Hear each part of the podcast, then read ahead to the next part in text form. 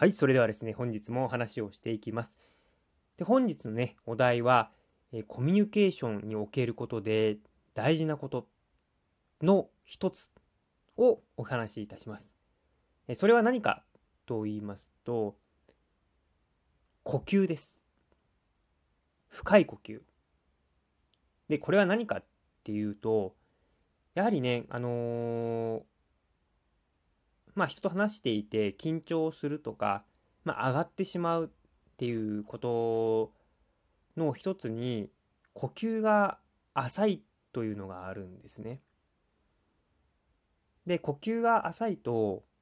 どうしても声が上ずってしまったりとか、あとは焦ってしまったり、そうするとやはり言いたいことが言えなくなってしまったりとか、口がどもってしまうとか、まあ要するに話せなくなってしまうっていうことですよね。そのためにもやはり大事なことが深く呼吸をするということが、まあ、ものすごく大事なんですよ。うん、でこれをやることによって、まあ、落ち着いてゆっくりと、えー、しかも考えながら喋ることができるので今までなかなかねうまく人と会話することができないとか何かね何喋っていいのかわからなくなってしまうとか喋ることがないとかね、まあ、とにかくいろんなところでね、えー、問題が起きていたかと思うんですけれどもそれがねスーッとやっぱりね解消してくる方法の一つとして深い呼吸っていうのがあります。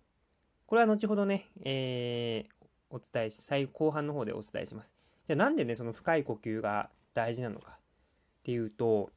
やはりね、あの、桑原さんっていう、まあ、営業の神様みたいな人がいるんですけども、まあ、その人がね、えー、もうやっぱりね、呼吸法について結構言ってるんですよ。で、まあ、相手とね、えー、まあ、勝負じゃないですけども、相手に勝ちたければ、やはり呼吸が深い方が勝つよと。うん。ぐらい言ってるんですよ。だから、やはりね、まあ、社長と会ったりとか、目上の人と会うとか、まあ、何かね、あのー、まあ、何かしらこの人生においてね、まあ、そういった緊張する場面っていうのは多々あると思うんですよ。で、そういう時にいかにゆっくりと深い呼吸をすることができるかっていうのが、やはり勝負の分かれ道にまなってくるのかなと。うん、で、その呼吸をね、まあ、深くゆっくりすることによって、やっぱりね、その印象だった、印象、相手から受ける印象も全く違う。そう。だからやはり、まあ、急あの、早口で上ずってたりとか、声が高くなってしまっていたりとか、すると、やっぱり、まあ、相手に舐められてしまうというか、まあ、やっぱり、その、緊張してるなとかっていうのはやっぱり分かってしまう。うん。そうするとやっぱりいいコミュニケーションっていう風なのはなかなか難しくて。まあ人によってはね、優しい人であれば、まあこっち諭すようにね、言ってくれるかもしれないし、逆に、ちょっとね、変な人に当たってしまうと、イニシアチブをね、取ろうとしてくる人もいるかもしれない。なんでね、まあそういったね、余計なことを相手にね、気を使わせないためにも、やはり自分自身が変わると自分自身が深い呼吸をすることによって落ち着いてね喋ることができるのでなので相手もねやはりまあ安心して聞けるしやっぱり安心が起きる相手。うん。やっぱりそうじゃないですか。その相手がねなんか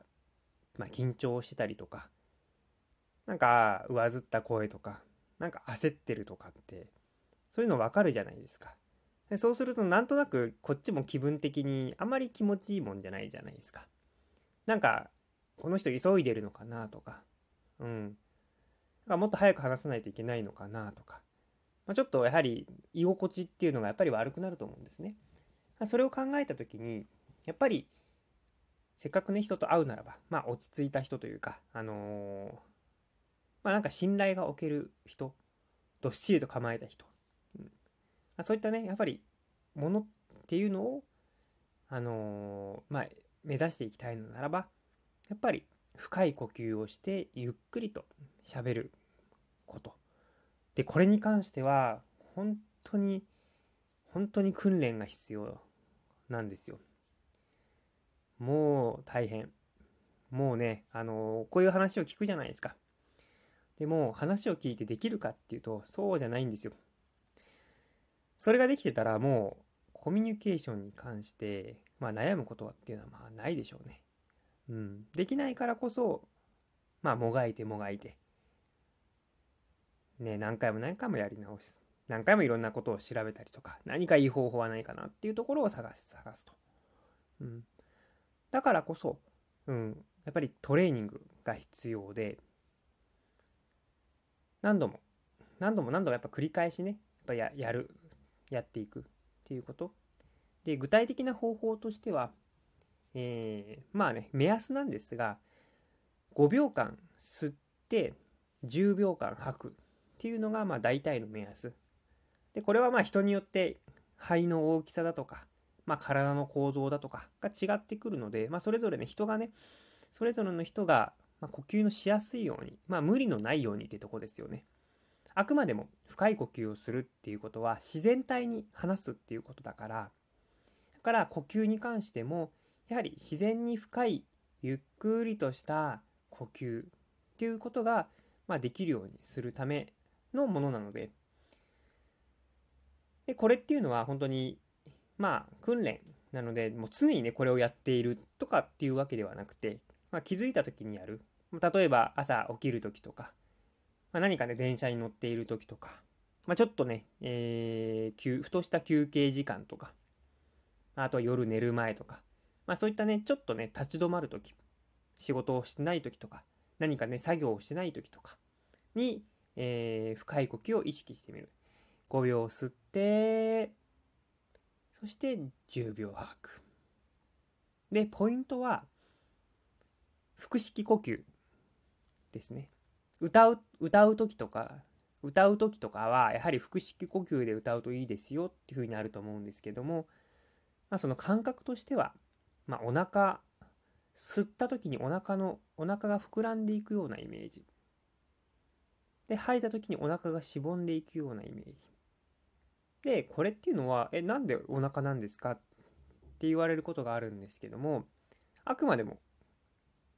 息を吸うのは肺。肺が処理をするわけなのでその横隔膜肺の下にある横隔膜が、まあ、上げ下げというか、えする動作になってくるんですね。で腹式呼吸っていうのはやはり横隔膜が、えー、上がったり下がったりするので要するにお腹が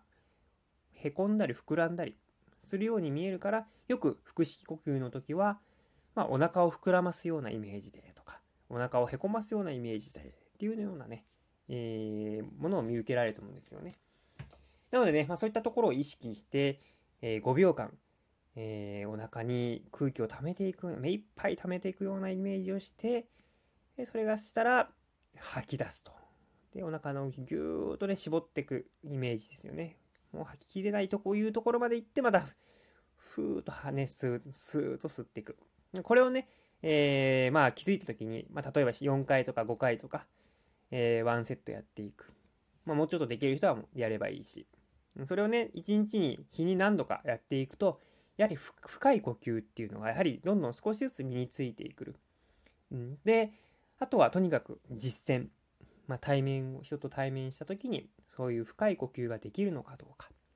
ね。あのー、やっぱりレベルがいろいろあると思うんですよ。その人段階がね。だからいきなりね、